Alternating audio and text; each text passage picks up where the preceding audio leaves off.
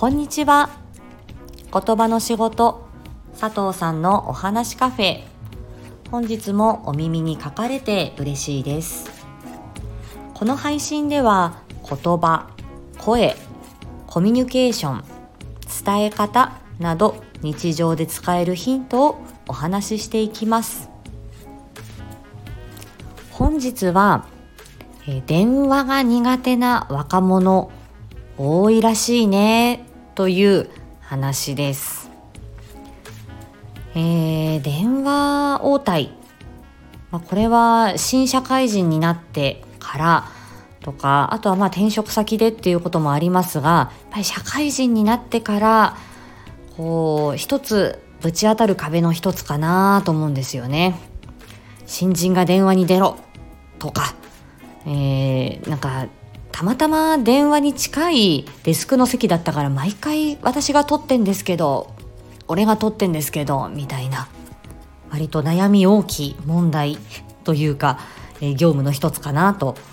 いう感じですよね。どうして緊張するのかなっていうのを考えると、まあ、相手の人が会ったことない人っていうこともあるし自分が失礼なこと言ってないかなっていうふうに思うのもあるし、えー、聞き漏らしちゃいけない。なるべくこう聞き返さないように1回で要件を聞き取っていかなきゃいけない。聞き返すことは失礼だっていうふうに思う。その3つをまとめると相手に失礼がないようにしたいっていう思いやりから生まれる気持ち緊張。なんだなというふうに気づきます。となると電話してきている相手も同じように、えあなたに失礼のないようにしなければならないというふうに、え思いやりを持っている緊張しているそのような可能性も考えられますよね。まあ、自分が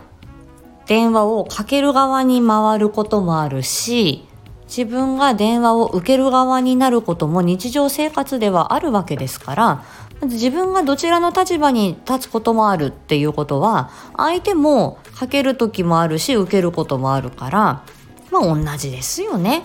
なのでお互い様です。そして今あなたが持っている緊張は相手を思ってこその緊張なので何にも失礼なことはないんです。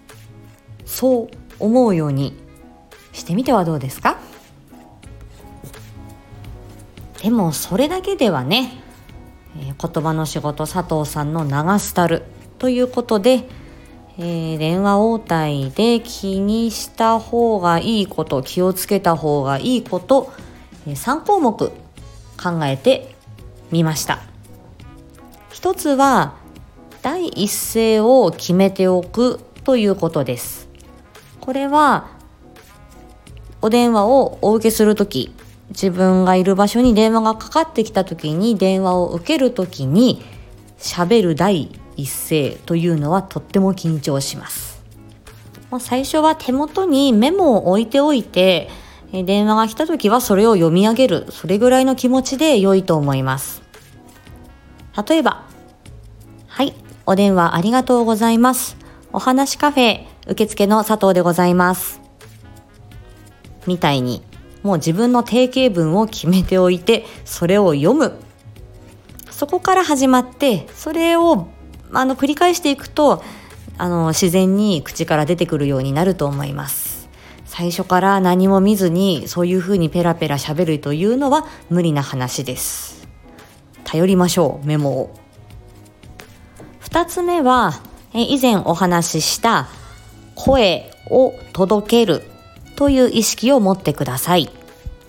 顎を動かして口の中の空間を広くすること。そして、えー、相手に伝わるように、まあ電話なのでね、電話口にしか喋らないんですけれども、えー、少しゆっくり話すように心がけるというのがいいかもしれません。なんで、まあ、顎を使って話せば、えちょっとスローリーな話になるんじゃないっていう話をしたと思うので、え顎は意識していただくと良いかと思います3つ目は、えー、自分が聞き取れなかったことお名前もう一度よろしいですか？とか。では、えー、金曜日の13時午後の1時ということでよろしいですか？というふうに確認をする聞き返す。それは失礼のないことで、えー、私は間違っていませんか？こういうことでよろしかったですか？とか聞き漏らしちゃったのですみません。もう一度よろしいですか？っていうことで丁寧に確認をする。それは、えー、し、うんと失礼のないことなので、えー、大丈夫という心がけでいましょう。私は割とこの、えー、電話を受けるときに話す方に集中しちゃって、えー、電話切った後にあれ？どこの誰さんって言ってたっけ？